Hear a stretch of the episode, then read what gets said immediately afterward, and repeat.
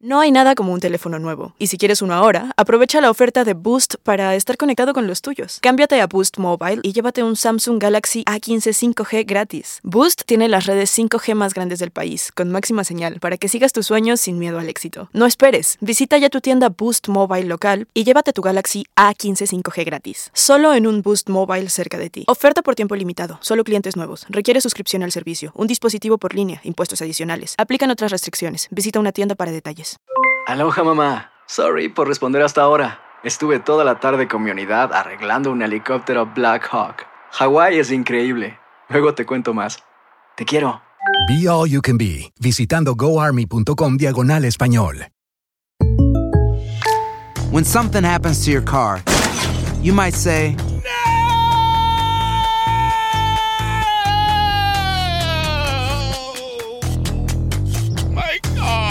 but what you really need to say is something that can actually help. Like a good neighbor, State Farm is there. And just like that, State Farm is there to help you file your claim right on the State Farm mobile app. So just remember, like a good neighbor, State Farm is there. State Farm, Bloomington, Illinois.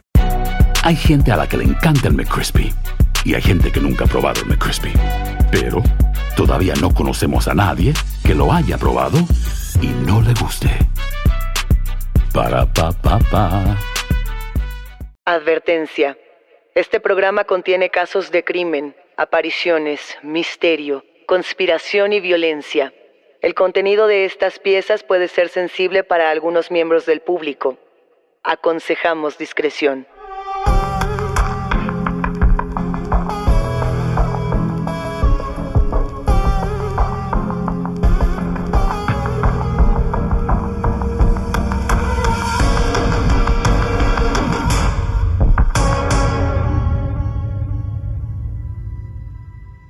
Saludos enigmáticos, bienvenidos, bienvenidas de vuelta a nuestros testimoniales enigmáticos.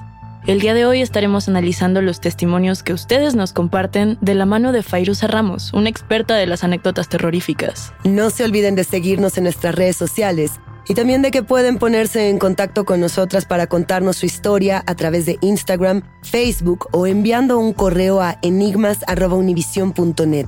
Recuerden que pueden escucharnos a través de la app de Euforia, en la página de YouTube de Euforia Podcast o donde sea que escuchen sus podcasts. Y no se olviden de suscribirse o de seguir el show para que no se pierdan ni un suspiro.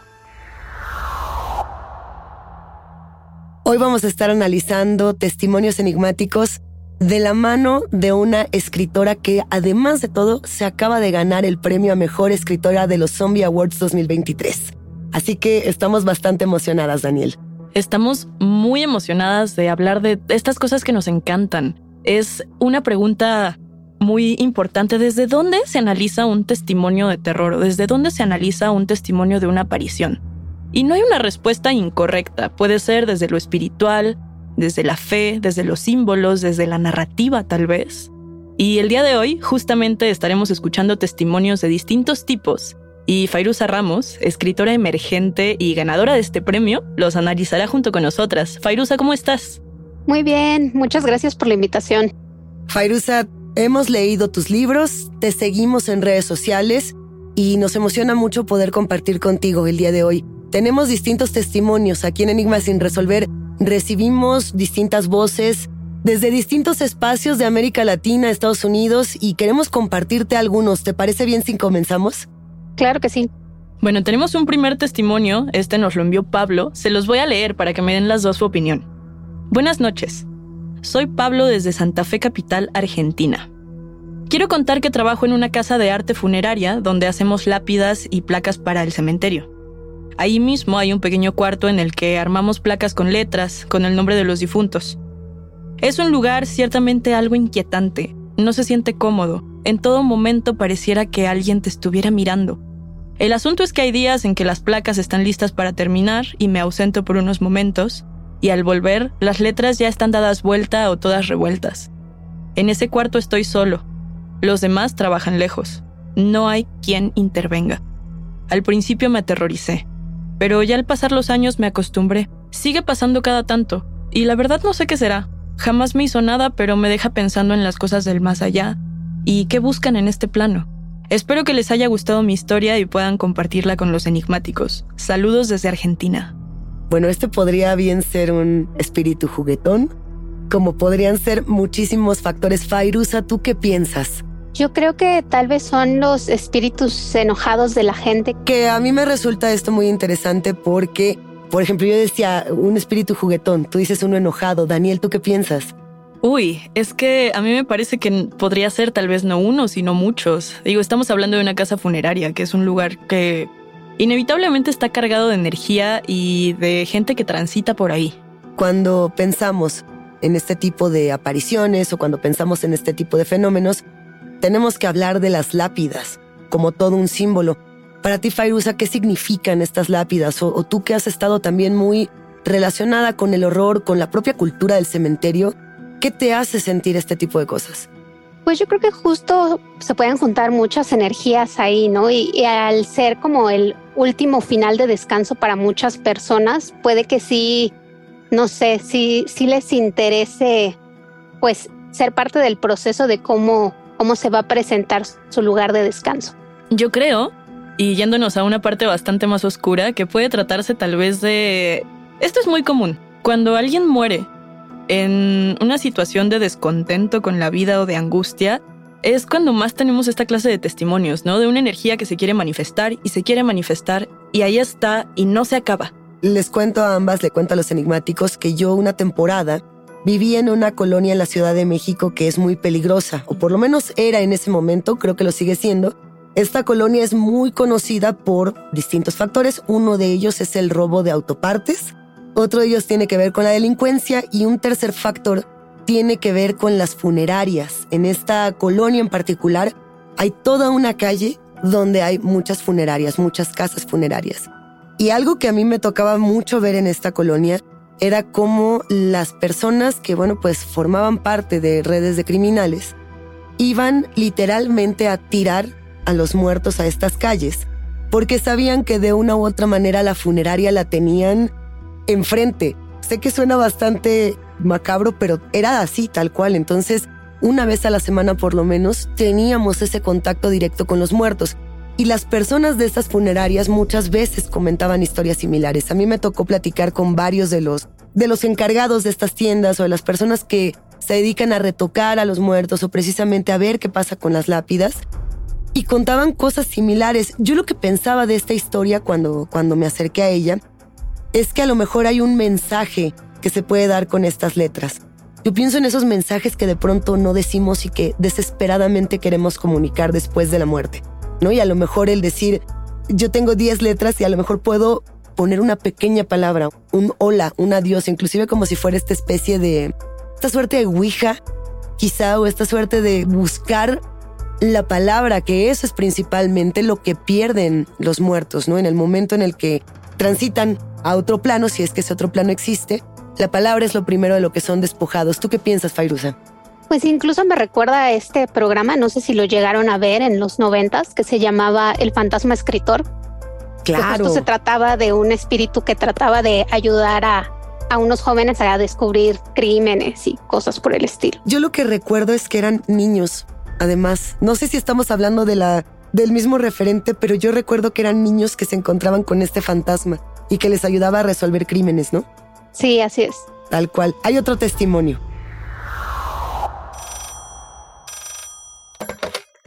Hola, mi nombre es Calif y tengo una historia de terror que contarles. Fue en septiembre del 2021. Un grupo de amigos nos fuimos a Mazamitla, rentamos una cabañita y yo me llevé a mi hermana, mi hermana es más chica que yo. Cabe resaltar que mi hermana es muy sensible para cosas paranormales. Ya está muy acostumbrada. Resulta que yo estaba con unos amigos en la sala de la cabaña, estábamos jugando cartas. Cuando de repente me llega la necesidad extrema de saber dónde está mi hermana. Entonces yo estuve preguntando, ¿dónde está mi hermana? ¿Dónde está? Y un amigo me dice, tranquila, está echando lío. Entonces yo me puse a buscarla por todos los cuartos. Pero yo no iba con la intención de ver que estaba, estaba echando lío, no. Yo tenía la necesidad de saber, Leti, Leti, Leti, ¿no? De, de buscar a mi hermana por todos lados. Cuando otro amigo me dice, está en la terraza con su novio. Entonces yo me dirigí hacia la terraza y justo a abrir la puerta cuando alguien más del otro lado la abre y era el novio de mi hermana. Entonces yo veo a su novio muy asustado y me dice, justo iba a ir a buscarte. Cuando volteo a ver a mi hermano, mi hermana tenía los ojos llorosos y se estaba agarrando el cuello. Como si le estorbara el collar que traía, se lo empezaba a jalar, ¿no? Entonces le dije, Leti, ¿qué pasó? O sea, me, asustó mucho. Ella no podía casi hablar. Y justo unos segundos después, cuando se tranquilizó, me empezó a contar que ella estaba parada con su novio platicando en la terracita, estaban ellos dos solos, y volteó hacia la derecha, donde pues ya era bosque, y vio parada, vio un hombre parado, me lo describió que era muy delgado, era muy alto, tenía brazos largos y tenía puesto un tipo traje, como un traje de Catrín. Ya era viejo el traje y le quedaba rabón. Y de las manos también le quedaba un poco corto, le quedaba muy chico el traje. El sujeto también traía zapatos como de charol. Me dijo que eran blancos con negro y traía un sombrero. Y tenía la cara muy chupada, o sea, estaba muy flaco de la cara. En eso mi hermana pues lo vio y se empezó a asustar. Y le pregunta a su novio, oye, voltea para allá, ¿ves a una persona ahí parada? En eso su novio le dijo, no, yo no veo nada. Y mi hermana justo en ese momento le iba a decir, vámonos, hay que meternos. No pudo ni siquiera decir nada, cuando en el oído le dijeron, corre.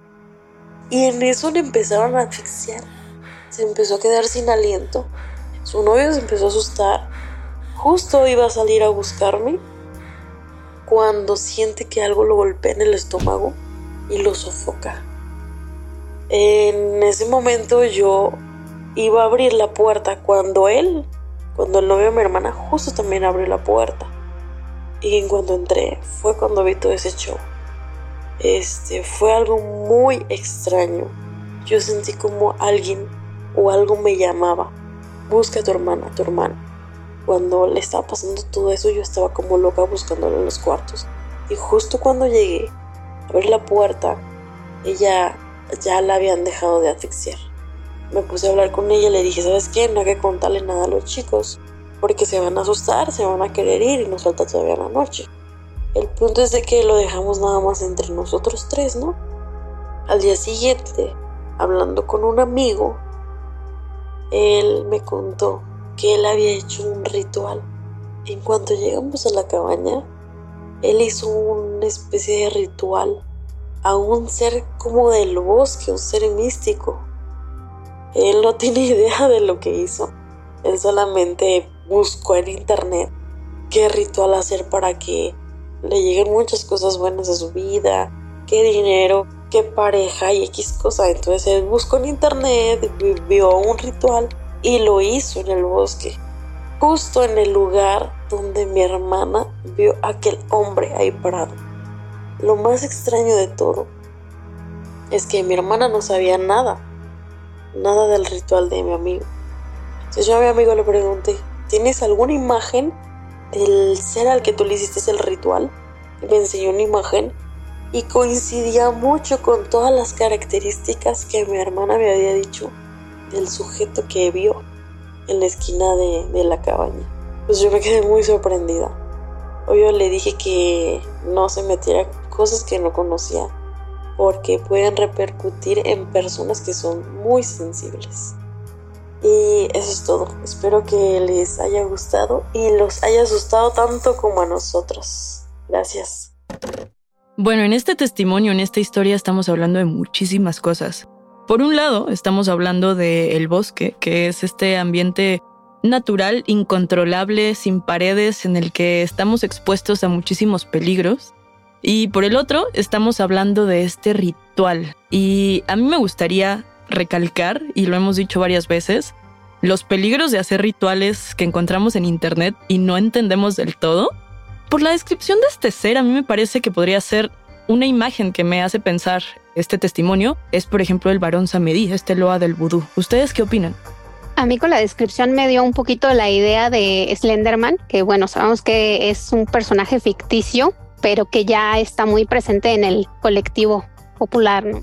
Si tuviéramos que recordarle un poco a quienes nos escuchan o a lo mejor a quienes todavía no conocen a Slenderman, ¿cómo describirlo, Fairuza? Es un hombre alto, de igual de brazos muy largos, muy, muy delgado, muy pálido. Y bueno, al contrario de aquí de lo que se describe, es que él no tiene cara. Ok, este no tiene cara, sino que precisamente es además muy conocido como en estos entornos urbanos. Es que hay muchas complejidades. Daniel, tú hablabas del varón de Samadhi, por ejemplo, ¿no? Que tiene que ver con el vudú. A mí me hace la conexión totalmente porque están hablando de un ritual de invocación que justamente pues a los loas se le hacen este tipo de rituales y describe a una persona alta y larga como un catrín. Justamente el varón Samadhi tiene esta imagen con no diría que es la cara pintada, pero es como un semblante de calavera y un sombrero en copa. Ahí tenemos entonces Slenderman, varón de Samedi o de Samedi. Yo sí sumaría la tradición del Catrine. Yo hasta me iría por esa parte muy, muy mexicana, porque recuerdo mucho y estaba yo buscando a ver si lograba encontrar algo de esta tradición del Catrín que se aparecía en el barrio Covarrubias, que de hecho se aparece en muchos barrios mexicanos, pero particularmente se hablaba de esta leyenda en Mazatlán. A ver si alguien que nos escucha recordará o habrá visitado Mazatlán en algún momento. Esta leyenda era más o menos de principios del siglo XX. Y se decía que había una figura que tenía un traje que era con pantalón a rayas, sombrero y bombín, o sea, tal cual como un Catrín. En México, ¿no? La, la Catrina y el Catrín, los dos son la referencia directa a la muerte, ¿no? No hay como mucho más que buscarle. Y precisamente lo que decían es que salía por las noches, iba a pasear sobre todo a llevarse a los jóvenes que se iban de fiesta. Lo que es curioso es el Catherine va en el tema de la fiesta. Slenderman va en un tema urbano, que también Slenderman se ha hablado de que aparece en los bosques. Y en este caso el varón Samedi tiene mucho más que ver con los rituales. Podríamos hacer una, una emulsión de los tres quizá, pero hay otros elementos que llaman la atención. Fairuza, ¿tú qué más piensas de este testimonio? Pues algo que me parece muy curioso es que también, digamos, está la entidad que que se le apareció a, la hermana, pero también quien la avisó a ella, ¿no? O sea, de que estaba en peligro y que tenía que ir a buscarla. Entonces estaríamos hablando como que podría haber habido dos presencias o algún otro tipo de ser que, que le avisó a ella. Eso es poderosísimo y sería muy interesante investigar más a profundidad cómo suceden este tipo de alertas o avisos. Pero otra cosa que yo también añadiría al análisis de este testimonio es el territorio. Nos están hablando de que esto pasó en Mazamitla, que es un pequeño municipio en Jalisco, en México, donde se cuentan toda clase de historias de apariciones y criaturas. Ahí está, ¿no? También recuperar como los saberes y las tradiciones mexicanas, que es un poco lo que nos está contando Angélica. When you buy a new house, you might say, Shut the front door! Winning! No, seriously, shut the front door. We own this house now. But you actually need to say, like a good neighbor, State Farm is there. That's right. The local State Farm agent is there to help you choose the coverage you need. Welcome to my crib. no one says that anymore, but I don't care. So just remember like a good neighbor, State Farm is there. State Farm, Bloomington, Illinois. Aloha, mamá. ¿Dónde andas? Seguro de compras. Tengo mucho que contarte. Hawái es increíble. He estado de un lado a otro con mi unidad. Todos son súper talentosos. Ya reparamos otro helicóptero Blackhawk y oficialmente formamos nuestro equipo de fútbol. Para la próxima te cuento cómo voy con el surf y me cuentas qué te pareció el podcast que te compartí, ¿ok? Te quiero mucho. Be All You Can Be, visitando goarmy.com diagonal español. Boost Mobile tiene una gran oferta para que aproveches tu reembolso de impuestos al máximo y te mantengas conectado. Al cambiarte a Boost, recibe un 50% de descuento en tu primer mes de datos ilimitados. O, con un plan ilimitado de 40 dólares, llévate un Samsung Galaxy A15 5G por $39.99. Obtén los mejores teléfonos en las redes 5G más grandes del país. Con Boost Mobile, cambiarse es fácil. Solo visita boostmobile.com. Boost Mobile, sin miedo al éxito. Para clientes nuevos y solamente en línea, requiere AroPay. 50% de descuento en el primer mes requiere un plan de 25 dólares al mes. Aplican otras restricciones. Visita Boost detalles. ¿Tienes miedo? Estás escuchando Enigmas sin resolver.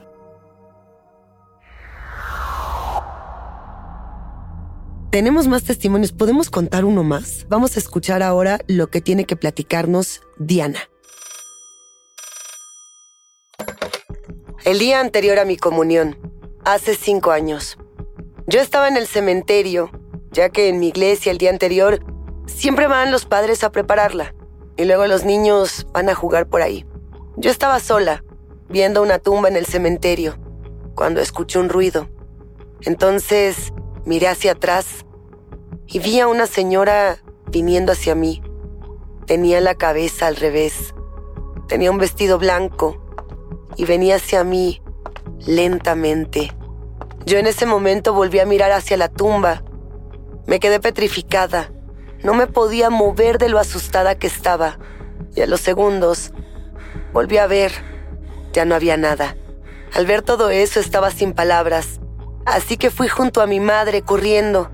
Le conté todo. Me quedé con ella. Y no, no volví más, ya que me quedé traumada con los cementerios. Pero el día de Halloween, fui de noche con mi mejor amiga para intentar superar mi trauma, ya que no volví desde aquella vez. Y allí no había nadie.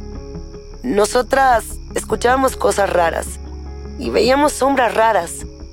Yo vi como si se asomara una cara blanca y desapareció. No estuvimos mucho tiempo, unos cinco minutos quizá, y luego salimos corriendo. Espero les gustara mi historia. Me gustaría contarla después con más detalles. Adiós. Bueno, este testimonio nos llegó desde España y esto es importante porque los cementerios allá suelen ser con estas edificaciones muy grandes, con lápidas muy grandes y con mausoleos muy bonitos y muy grandes. Inevitablemente estar en un panteón es pensar en actividad paranormal, es estar como con esta esta adrenalina de a ver cuándo me pasa algo, a ver cuándo veo algo. Fairuza, seguramente tú como escritora has escuchado este tipo de relatos. ¿Has escuchado cosas similares? ¿Historias parecidas? Sí, he escuchado historias similares. Principalmente me parece curioso que casi en todas las ocasiones los entes son mujeres, mujeres o niñas. Es algo que me parece muy curioso. Algo que a mí me gusta mucho de esta historia y que creo que se parece a otros testimonios que hemos escuchado aquí en Enigmas, en el tema de, de la cabeza al revés. O sea, estas entidades que parece que están caminando hacia ti, pero que en realidad están caminando en reversa. O sea, porque si tú tienes la cabeza, digamos, mirando hacia atrás, quiere decir que tus pies están andando hacia atrás. No sé, no sé si logro explicar lo que quiero decir. Y si ese fuera el caso, es una persona o es una aparición, no lo sabemos, que está retrocediendo en el tiempo. Esto, más que explicarlo yo, quien lo explica muy bien y que hemos recomendado esta lectura en otras ocasiones, es Alberto Chimal en el retrato La mujer que camina para atrás. Este cuento ha sido publicado en numerosas antologías, como La Demanda Fuego del 2013, en otros, digamos, publicaciones propias de Alberto, que ha estado aquí en Enigmas, y a mí me enloquece porque justamente esta historia generó leyenda, generó tradición, por así decirlo. Hay muchas personas que ya a partir de que leyeron este cuento, o no de que lo leyeron, sino que ya lo escucharon en la vida, empiezan a hablar de mujeres que caminan para atrás con la cabeza, digamos, pues tronada, con el cuello totalmente desviado. Justamente ahorita estoy leyendo un escritor que se llama Andrés Notny y él se dedica mucho a escribir sobre espectros y siento que igual tiene una forma bastante interesante de abordar el tema. ¿Qué es lo que dice Not Me? Él siempre se enfoca más como en historias de, de amores que, que salieron mal y de estos espectros que permanecen como acechando a sus amantes o a, a estas personas que amaron en vida. Me parece interesante. Claro, que esta también es una rama del testimonio paranormal que es muy, pues muy rica, ¿no? Y se puede explorar mucho. El espectro en el cementerio. Totalmente. Justamente ahorita que comentabas sobre este relato, Luisa, es que es una imagen muy fuerte. Es una imagen muy poderosa. Si Fairuza lo decía muy bien. Las mujeres en los cementerios, las niñas en los cementerios. Ahora voltearles la cabeza. O sea, dale esa, esa otra vuelta de tuerca. ¿no? Para que realmente hablemos de algo que se puede quedar dentro de nuestras pesadillas. Fairuza, queremos preguntarte, de entrada, tú tienes tres libros publicados, nos gustaría que nos platicaras de ellos y también nos gustaría preguntarte si a ti te han espantado. Tengo tres libros publicados El primero se titula Sadi, el segundo es El bordel de las parafilias y el tercero que acabo de publicar hace un mes se llama Limerencia y otros horrores. Y sí he tenido algunas historias, no son tan espectaculares, digamos, de que me haya aparecido este tal cual un espectro, pero cuando vivía en casa de mi mamá sí me pasaban cositas de que se movían cosas del lugar, sonaban como puertas que se abrían y como que se fueron acumulando cosas y hasta que una noche estábamos en una reunión familiar y de la nada una de mis sobrinas que tenía como cinco años entró a un cuarto que estaba vacío y salió súper espantada y nos dijo, es que vi que alguien entró ahí, pero no hay nadie. Y obviamente esto nos, nos espantó muchísimo. Y, ah, bueno, también llegábamos algunas veces a entrar al departamento y estaban abiertas todas las llaves de gas. Mi hermana me regañaba porque me metía a su cuarto y dejaba todo desordenado, pero yo jamás había entrado. Y en otra ocasión hicimos una reunión familiar, pero en otro departamento. Y al volver en la noche, o sea, nadie había entrado a esta casa y ya cuando volvimos de la reunión, el cuarto de mi hermana, así la cama estaba separada a 15 centímetros de la pared y estaban todas revueltas sus cosas. Y bueno, ya sea que sea paranormal o no, pues sí nos, nos dio bastante miedo esta situación. ¿En algún momento intentaron encontrarle una explicación? No, sí queríamos poner cámaras como para mínimo saber si pues si alguien se estaba metiendo a la casa, ¿no? Porque pues las cosas se estaban moviendo del lugar, pero al final ya ya no lo hicimos mejor nos mudamos de casa. Mejor mudarse. ¿Tienes otra historia o esa es la que recuerdas con más, con más temor?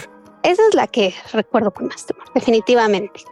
Pero cuando te pones a escribir, y, esto te lo pregunto porque a nosotras nos ocurre mucho cuando estamos leyendo las historias o los testimonios que nos envían, cuando estamos armando inclusive los episodios que tienen que ver ya ni siquiera con cosas paranormales, con true crime inclusive, Estamos aquí nerviosas y sentimos de pronto que vemos sombras, que algo está detrás de nosotras, etc. Tú cuando te pones a escribir tus relatos escalofriantes, cuando entras en esta dinámica, ¿qué sientes? ¿O alguna vez has tenido la impresión de que hay algo observándote? Bueno, la única vez donde sí me dio un poco de temor algo que estaba escribiendo fue cuando recién conocí a mi esposo, él me comentó que le tenía miedo a las estatuas religiosas porque había tenido ciertas pesadillas con, con ellas, de una estatua que, que se le aparecía y de repente lo, lo ahorcaba. Entonces tenía mucho esta pesadilla y me dijo que le gustaría escribir una historia al respecto. Entonces ya yo me animé a hacerlo, pero al comenzar a escribir la historia, justo esa misma noche yo tuve esa misma pesadilla de que la estatua se, se liberaba de la cruz me seguía y sonaba como iba crujiendo la cerámica y me ahorcaba. Y entonces decidí dejar la historia. Es la única ocasión en la que escribir algo me, me ha dado miedo. Hace muy poco tuvimos un invitado aquí en cabina que nos dijo una frase que a mí me parece muy poderosa. Escribir es profético. ¿Tú sientes que después de este sueño, de que comenzaste a escribir este relato, cambió algo para ti? A la fecha no sé si me, sugestioné por las historias que me había contado o no, pero pues después de que dejé de escribir la historia ya no volví a tener ni, estos sueños, ni pensamientos, ni temor hacia este tipo de esculturas. ¿Cómo podemos encontrar más de lo que haces, Fairuza? Sabemos que en redes eres muy activa, que estás compartiendo constantemente contenido. Cuéntanos un poco. Sí, publico varios fragmentos e incluso algunos de mis relatos en mis páginas, tanto de Facebook o en Instagram, también subo algunos fragmentitos. También trato de hacer narraciones en TikTok, pero ahí hay un poquito más de censura, entonces pues no subo tanto contenido ahí. Te agradecemos muchísimo y te mandamos un gran abrazo. Espero pronto podamos encontrarnos y analizar más testimonios juntas. Sí, muchas gracias por la invitación. Es un espacio bastante agradable y me gustó mucho comentar estos casos paranormales. Regresa cuando quieras, te mandamos un fuerte abrazo. Muchas gracias. Hasta aquí llegamos con los testimonios. La invitación queda abierta para ustedes, quienes construyen este podcast, a que nos compartan sus voces en enigmas.univision.net y nuestras redes sociales. No se olviden de seguirnos ahí mismo. Recuerden que pueden escucharnos en la app de Euforia, la página de YouTube de Euforia Podcast o donde sea que escuchen podcast. Denle follow o suscríbanse al show en donde sea que nos escuchen y así no se pierden ni un momento de Enigma sin resolver. Yo soy Luisa Iglesias. Y yo soy Daniel Duarte. Y nos espantamos en el próximo episodio.